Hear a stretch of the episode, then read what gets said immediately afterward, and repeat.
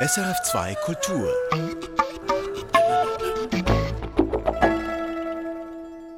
Es soll eines der modernsten Tonstudios der Welt sein und es steht in Wabbern bei Bern. Wir gehen vorbei, etwa in einer Viertelstunde. Zuerst jetzt aber zu einem Reizthema. Kulturelle Aneignung. Heute titelt auch die NZZ, jetzt auch in Zürich, Linke Bar sagt Konzert von weißem Musiker mit Dreadlocks ab und muss sich erklären.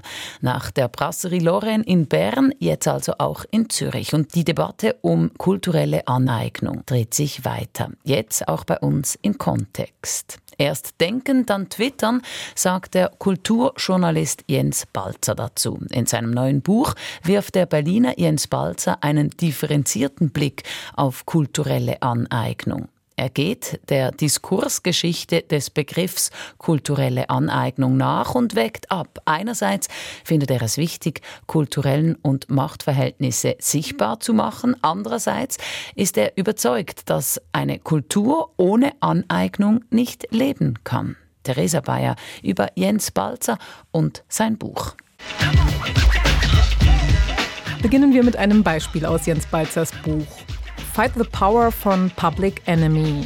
Ein Rap-Klassiker aus dem Jahr 1989. Am Anfang der dritten Strophe wird abgerechnet mit Elvis, dem sogenannten King of Rock and Roll. Chuck D rappt da, Elvis war den meisten ein Held, aber mir hat er nie was bedeutet, denn er war ein Rassist. Elvis was a hero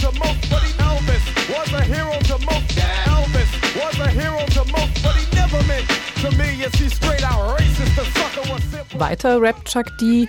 Die meisten meiner Helden wurden nie auf Briefmarken verewigt.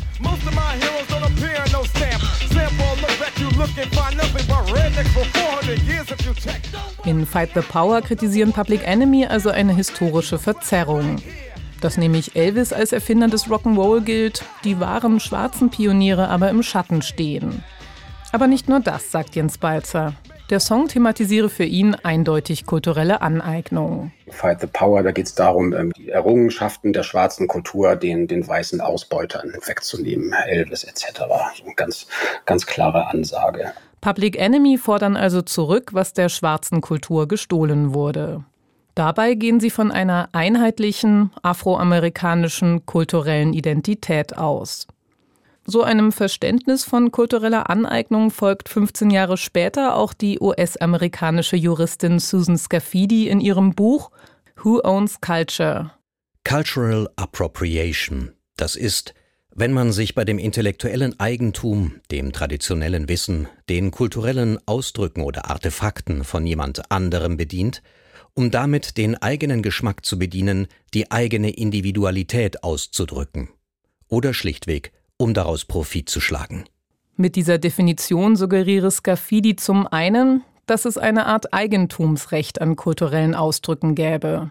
Zum anderen, dass sich Grenzen zwischen den Kulturen ziehen lassen, so Jens Balzer. Ganz anders das Verständnis von Paul Gilroy. Kultur sei immer hybrid, schreibt der britische Kulturwissenschaftler 1993 in The Black Atlantic, einem Gründungsdokument der postkolonialen Theorie. Der sagt irgendwie, die Kultur des schwarzen Atlantik, also der durch die Sklaverei entwurzelten und auf sehr viele verschiedene Territorien und Länder irgendwie verstreuten Menschen. Das ist eine diasporische Kultur. Das ist keine mit sich identische Kulturgeschichte, sondern es ist eine Kultur, die durch das Diasporische ständig dabei ist, sich mit anderen Arten, anderen Variationen, anderen Formen der Kultur zu vernetzen, immer wieder neu zu erfinden. Lange standen also zwei verschiedene Theorien von kultureller Aneignung im Konflikt. In der heutigen Debatte gibt es jedoch eine Schlagseite. Jetzt scheint doch sehr diese, sagen wir mal, Black Nationalism, identitätspolitische, wie man heute sagen würde, Tradition die Oberhand gewonnen zu haben. Mit eben den Konsequenzen, dass mehr von Identitäten die Rede ist und von kulturellen Traditionen, die einem, wem auch immer, einem, einem Kollektiv gehören, dass es weniger darum geht, wie sich Kulturen immer wieder von neuem erfinden und durch Vernetzung und durch Veränderungen immer etwas anderes entsteht. Der Begriff der kulturellen Aneignung hat also mit der Zeit einen negativen Ruf bekommen. In seinem Buch Ethik der Appropriation kritisiert Jens Balzer die Definition von Susan Scafidi. Die heute gängige Definition von kultureller Aneignung. Er hält sie für zu rigide. Und er will wegkommen von der Diskussion über das Erlauben und Verbieten von kultureller Aneignung. So heißt es, so unmittelbar einsichtig in jedem einzelnen Fall die Einsprüche gegen die Aneignung der kulturellen Traditionen von jemand anderem auch sein mögen, so sehr widersprechen diese Verbotswünsche in ihrer Summe doch dem ebenso unmittelbar einsichtigen Eindruck, dass es so etwas wie in sich geschlossene, mit sich selbst identische kulturelle Traditionen gar nicht gibt, weil jede Art der Kultur schon immer aus der Aneignung anderer Kulturen entstanden ist weil sich kulturelle Schöpfung, Beweglichkeit und Entwicklung ohne Appropriation gar nicht denken lassen. Kultur ist Aneignung, was umso mehr gilt in einer Welt, die geprägt ist von der Globalisierung der Kommunikation und der kulturellen Produktion. Dieser Ausschnitt aus Jens Balzers Essay zeigt, kulturelle Aneignung ist ein unglaublich komplexes Thema. Auf knappen 100 Seiten geht der Autor den Verästelungen der Diskurse nach. Nicht polemisch, sondern systematisch. Also ich hatte schon länger das Bedürfnis, das mal zu ordnen und zusammenzufassen in so einem kleinen Essay und dann vielleicht mal aus dieser Empörungsspirale irgendwie rauskommen können und mal wirklich drüber nachdenken, worum geht's eigentlich wirklich, wenn wir von kultureller Aneignung reden. In Jens Balzers Essay bleiben manchmal zu viele Fragen offen. Aber seine Stärke ist das Meandern zwischen den verschiedenen Motiven und Standpunkten. Anschaulich wird's immer dann, wenn der Autor konkrete Beispiele durchdekliniert. So wie den Indianerkult im Westdeutschland der 60er und 70er Jahre.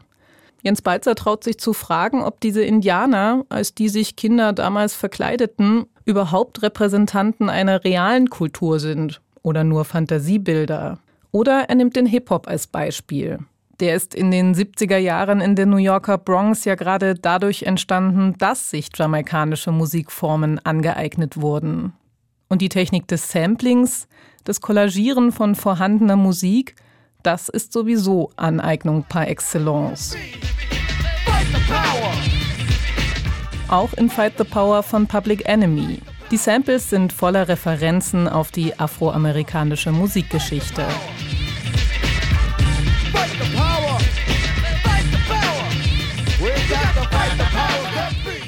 Jens Balzer schaut also sowohl auf die Probleme von kultureller Aneignung als auch auf deren Potenziale. Er schreibt, Appropriation ist eine schöpferische, kulturstiftende Kraft.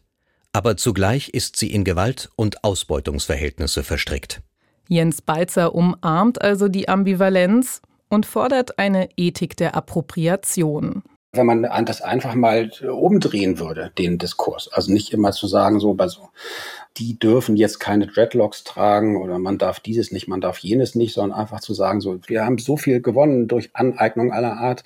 Der erste Imperativ müsste doch sein, eignet euch was an. Guckt, was irgendwie, was, was, was euch Spaß macht, wofür ihr leidenschaftlich seid, was die interessanten kulturellen Traditionen und Motive sind, mit denen man arbeiten kann. Das passiert ja in Wirklichkeit auch. Also auch gerade die Popkultur war ja in Wahrheit nie so eklektisch äh, und, und, schöpferisch und kreativ wie jetzt in der Gegenwart, wo mit den technischen Mitteln, mit denen alles möglich geworden ist. Aber das wird nie so richtig zum Thema. So. Und das heißt, ähm, eine ethische Betrachtungsweise würde erstmal sagen, so, wir können ohnehin gar nicht anders als aneignen. Das ist der Kern jeder Kultur. Aber dann machen wir es doch richtig. Doch was ist sie? Diese gute, ethisch richtige Appropriation. Jens Balzer kommt nicht etwa mit einer Checkliste daher, sondern plädiert für eine bewusste Haltung. Gutes, reflektiertes, kritisches Appropriieren denkt immer die Machtverhältnisse mit, in denen wir leben, und stellt sie in Frage. Es wendet sich also gegen ideologische Verfestigungen jeder Art, gegen jede kulturelle Norm, die behauptet, sie entspreche einem unhinterfragbaren Naturzustand. Und noch einen neuen Dreh in die Debatte bringt Balzers Essay. Er entlarvt die Sehnsucht nach Authentizität. Ein problematisches Motiv für kulturelle Aneignung. Weiße Jazzmusiker wollten den Jazz der Afroamerikaner sich aneignen, weil sie den für besonders wild hielten. Es gibt die, die Hippies der, der 60er Jahre haben sich Indianerkostüme übergeworfen, weil sie die sogenannten Indianer für so besonders authentisch, ursprünglich und naturverbunden hielten. Das, da geht es immer darum, sowas wie Ursprünglichkeit zu konsumieren, die man in den eigenen technisierten Gesellschaften verloren zu haben glaubt. Solche Projektionen und Vereinfachungen beobachtet Jens Balzer aber nicht nur in der kulturellen Aneignung selbst, sondern auch in der Kritik an der kulturellen Aneignung. Nehmen wir die jüngste Debatte als Beispiel.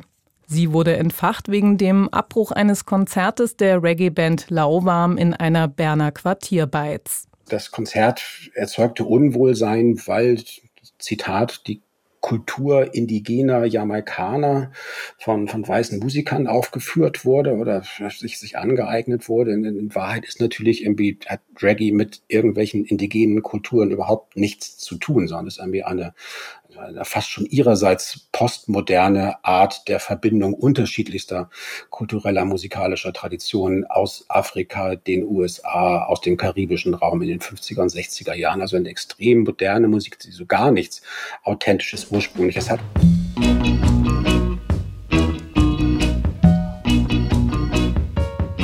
Als die Debatte über das Lauwarm-Konzert nach Deutschland schwappte, war das Essay von Jens Balzer bereits im Druck. Trotzdem kommt es genau zur richtigen Zeit. Es bringt Ruhe in den Diskurs und lädt ein, darüber nachzudenken, wie man es hätte besser machen können.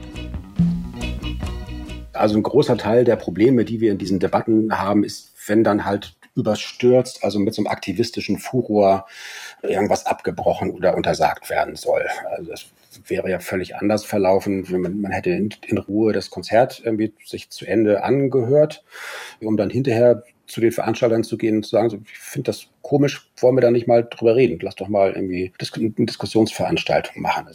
Und das ist es auch, was sich Jens Beitzer für die Zukunft wünscht. Sich dem erstmal zu stellen, dass man Diskurse führt, ohne jetzt letzte Wahrheiten irgendwie vertreten zu können. Also weniger empören, mehr miteinander ins Gespräch kommen und ähm, aber das kann man in jeder Debatte heutzutage sagen, erst denken, dann twittern. Erst denken, dann twittern. Das sagte Autor und Kulturjournalist Jens Balzer zum Thema kulturelle Aneignung. Sein Buch Ethik der Appropriation erscheint heute im Mattis und Seitz Verlag Berlin. Sie hören Kontext, die Hintergrundsendung heute mit Künste im Gespräch. Und wir gehen jetzt nach Wabern bei Bern. Dort steht seit Mitte Mai eines der besten Tonstudios der Welt, das SE Music Lab. Hier wird am Klang von verschwundenen Opernhäusern getüftelt, an realitätsnahen Geräuschen für Videogames und an Musik mit 3D-Sound. Es gibt kaum einen Ton, welches das neue Studio nicht erzeugen kann. Gebaut hat es der Elektroakustiker Jürgen Strauß. Jenny Berg hat ihn in seinem Studio besucht. Sie macht mit uns jetzt aber zuerst eine akustische Reise. Die Oper Armida von Josef Haydn. Geschrieben für Nikolaus II., Fürst Esterhazy de Galanta.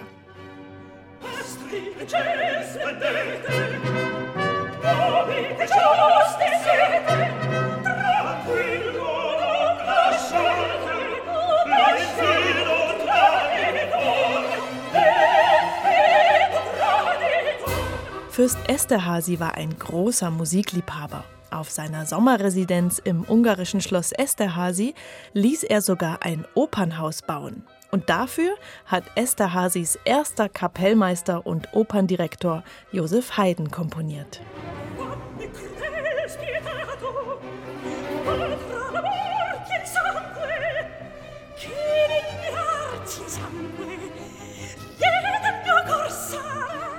Doch 1779 brennt das Opernhaus ab. Die Akustik, für die Josef Haydn komponiert hat, scheint unwiederbringlich verloren. Doch in Wabern bei Bern könnte die Akustik dieses Opernhauses wiederhergestellt werden. Und zwar digital. Seit Mai dieses Jahres steht hier das SE Music Lab, ein Tonstudio, das mit der allerneuesten Technik ausgestattet ist. Der Elektroakustiker Jürgen Strauß hat es gebaut. Eines seiner Interessensgebiete ist die Musikarchäologie. Er möchte die Akustik aus zerstörten, aber kulturell wertvollen Gebäuden wieder aufleben lassen. In diesem Fall ist das besonders reizvoll, weil der Fürst Nikolaus II. von Esterhazy de Galanta, der das alles finanziert hat, ein absoluter Musiknarr, muss man hinzufügen. Dieser Fürst hat eine Loge sich bauen lassen, also leicht erhöht, und in dieser Loge noch eine nach vorne gewölbte Nische eingebaut. Das heißt, wir wissen ganz genau, wo der Auftraggeber gesessen hat und wir wissen aus verschiedenen Zusammenhängen, dass Haydn sich sehr darum bemüht hat, seinem Fürsten ganz bestimmt gestaltete Klangbilder zu präsentieren. Das heißt, wir wissen genau, wo der entscheidende erste Hörer gesessen hat und da wir ja eben die Pläne kennen und auch zum Teil sehr detailliert wissen, welche Opern dort gespielt wurden, auch Orchestergrößen, also Besetzungen etc. etc. besteht eine sehr gute Chance, dass wir also hier in Bern im Lab im 21. Jahrhundert wieder an diese Klangbilder herankommen, die der Fürst Nikolaus II. hören konnte. Und nicht nur in der Oper. Auch in der Sinfonie war Josef Haydn federführend. Er hat diese junge Gattung zu einer ersten Blüte gebracht.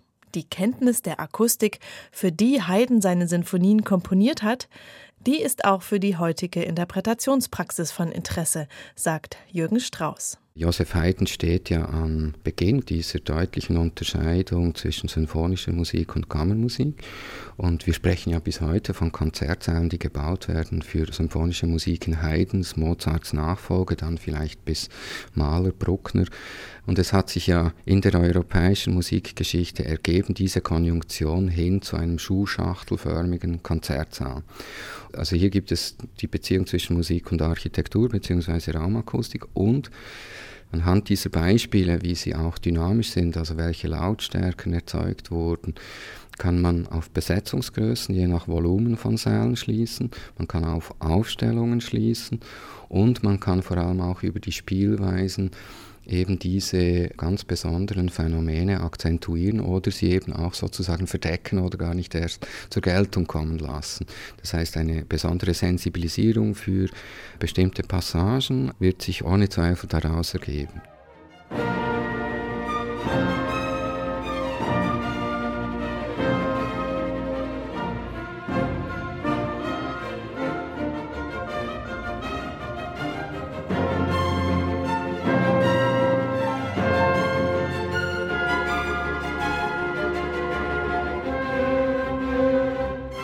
Doch wie funktioniert das, die Akustik des abgebrannten Opernhauses in Esterhazy wieder aufleben zu lassen?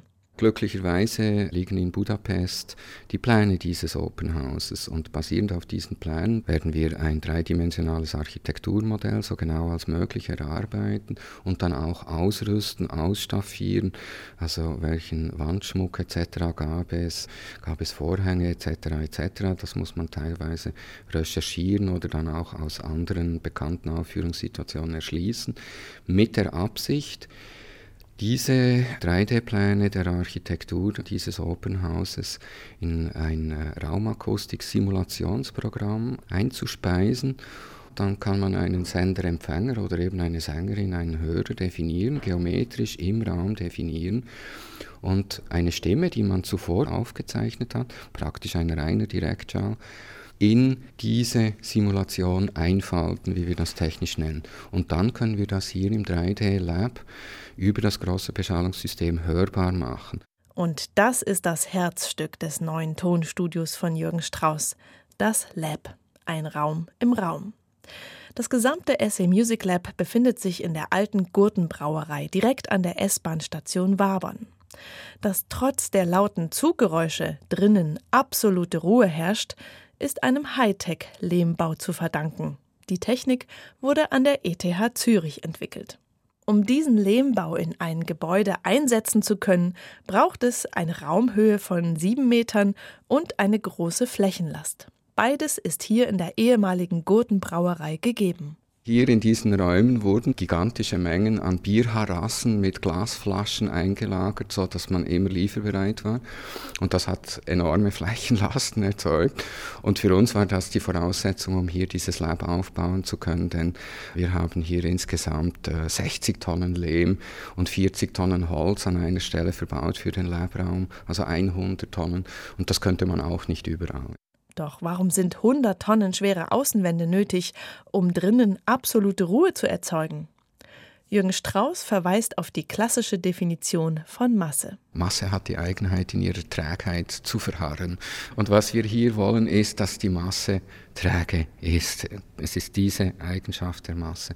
Weil was wir nicht wollen, ist, dass der Luftschall, den wir immer haben, durch die Mauer und auch durch die innere Konstruktion, die eine Holzkonstruktion ist, hindurchgeht und dann zur Geräuschbildung im Innenraum führt. Wir möchten im Innenraum Ruhe so ausgeprägt wie nur möglich. Und weil eben die Luft niemals ruht und es also immer Luftschallanteile gibt, suchen wir eine möglichst hohe Dämmung gegenüber diesem Luftschall. Und das macht man primär durch Masse. Der Lehm hat noch weitere Vorteile. Er ist viel ökologischer als etwa Ziegel oder Beton. Dafür ist die Verarbeitung kompliziert. Ein spezieller Roboter hat den Lehm Schicht für Schicht aufgetragen, zeitlich versetzt, damit die Trocknungs- und Verdichtungsprozesse berücksichtigt werden. Und sollte das Music Lab später einmal nicht mehr benötigt werden, dann kann der Lehm einfach mit Wasser aufgelöst und abgepumpt werden. Doch zurück zur Akustik. Der Lehm allein bringt nicht genügend Schallschutz, denn nicht nur durch die Luft gibt es Schall, sondern auch durch den Boden. Auch von diesen Bodenvibrationen muss ein akustisch ruhiger Raum entkoppelt werden. Und wenn wir also jetzt etwa diesen Lehmbau direkt auf diesen Betonboden gebaut hätten, dann hätte es eine starre Kopplung gegeben zwischen der Vibration im Boden und den Wänden. Und die Wänden hätten dann, weil sie eine, nach innen eine große Fläche darstellen, wie Membranen Schall in den Innenraum emittiert. Und um auch das zu unterbinden, haben wir also diese riesige Masse auf Federn gelegt. Solche entkoppelten Räume auf Federn sind auch bei Konzertsälen üblich, etwa im KKL in Luzern oder in der Elbphilharmonie in Hamburg. Die Motoren der vorbeifahrenden Schiffe würden sonst den Konzertgenuss erheblich stören. Von außen sieht das Music Lab wie ein Wespennest aus. Die Lehmwand besteht aus 32.000 kleinen Lehmkugeln. Innen wendet man sich dagegen in einem UFO. Der Raum ist kreisrund, hat einen dunklen Holzboden und weiße Wände, wobei das Visuelle auch Einfluss auf die Wahrnehmung der Akustik hat, erklärt Jürgen Strauß. Die Wandfarbe ist nicht einfach nur weiß, sondern Schneeweiß, ein bisschen gelbes Licht geben wir dazu. Das ist klangfarbenneutral. Würden wir Rot dazugeben, hätte man immer schon den Eindruck, dass die Klangbilder warm klingen. Und würden wir Blau dazugeben, hätten alle den Eindruck, ah, das klingt hell und klar. Und Gelb ist neutral und gibt trotzdem ein bisschen Ambiance, macht es angenehmer als ein äh, reines Weiß. Die Wände sind unterteilt in lauter kleine Felder. Darin sind verschiedene Arten von Lautsprechern eingelassen. Und in den einen Nischen befinden sich große Linienquellen, also Lautsprecher, und in den anderen Segmenten sind die Schallabsorber installiert. Das ist ein ganzes System von Verbundplattenresonatoren, die in ihrer Summe bewirken, dass die Nachhaltzeit in diesem Raum bei 0,3 Sekunden liegt und das ganz stabil bis herab zu tiefen Frequenzen. Das ist nötig, um Musik ohne jegliche Verzerrung wahrnehmen zu können. Jürgen Strauß erzählt noch weiter von all den technischen Raffinessen dieses Raums, von all den Klangformaten, die hier alle eingespielt werden können. Doch das Projekt zur Rekonstruktion von historischen Akustiken von Josef Haydns Opern und Sinfonien ist nur ein winziger Teil dessen, was im SE Music Lab erprobt und erforscht werden soll.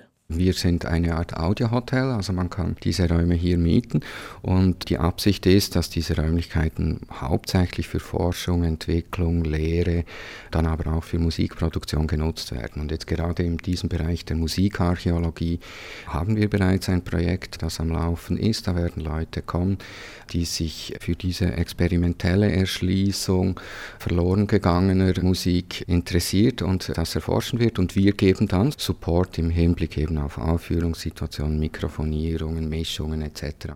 In einem zweiten Raum können zudem Audioaufnahmen realisiert werden. Dieser Raum hat eigentlich nur knapp 40 Quadratmeter Grundfläche, ist 6 Meter hoch. Die Grundfläche ist ein Doppeltrapez, sodass parallele Wände vermieden werden. Und die Wände sind schräg gestellt. Das ist ein Schalllenkungskonzept. Das heißt, der Schall wird jetzt, wenn wir hier sprechen oder singen oder spielen, nach oben gelenkt. Und erst über einen langen Laufweg kommt er wieder zurück nach unten. Und deshalb klingt dieser Raum verblüffend groß, obwohl er ja eigentlich nicht sehr groß ist. Und die Wände sind ausgestattet mit Stoffsegeln und Holztafeln, mit denen man die Akustik je nach Instrument, je nach Stilrichtung variieren und passgenau einstellen kann. Und dieser Spielraum ist außerordentlich reizvoll für alles im Bereich Kammermusik, aber auch Jazz, aber auch Rock-Pop-Produktionen und so weiter können hier drin sehr variabel eben und angepasst für die Musik, was für die Musikerinnen und Musiker gut ist, aber auch für das musikalische Resultat tauglich ist, hier drin optimal eingestellt werden. Ein weiteres Forschungsfeld, das Jürgen Strauss brennend interessiert, ist die Klangwiedergabe von Bewegungen in Videogames. Für ein möglichst realistisches Spielgefühl sei es im Videogame wichtig, ob man auch über den Kopfhörer hört, ob der Gegner hinter einem steht oder ob man das nur visuell über den Bildschirm wahrnehme, so Jürgen Strauß. Finanziert wird das SA Music Lab über eine Aktiengesellschaft. Jürgen Strauß ist selbst beteiligt.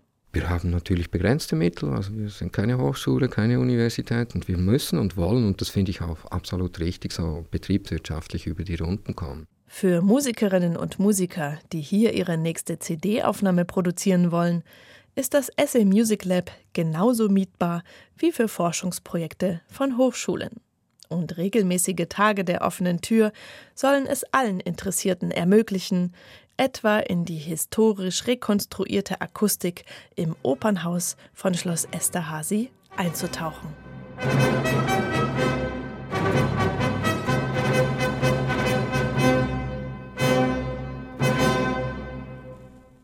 Jenny Berg war zu Besuch beim Tontechniker Jürgen Strauß im SM Music Lab in Wabern bei Bern. Das war die Hintergrundsendung Kontext mit Künste im Gespräch. Und wenn Sie ein Feedback zur Sendung haben, dann gerne an kontext.srf2kultur.ch.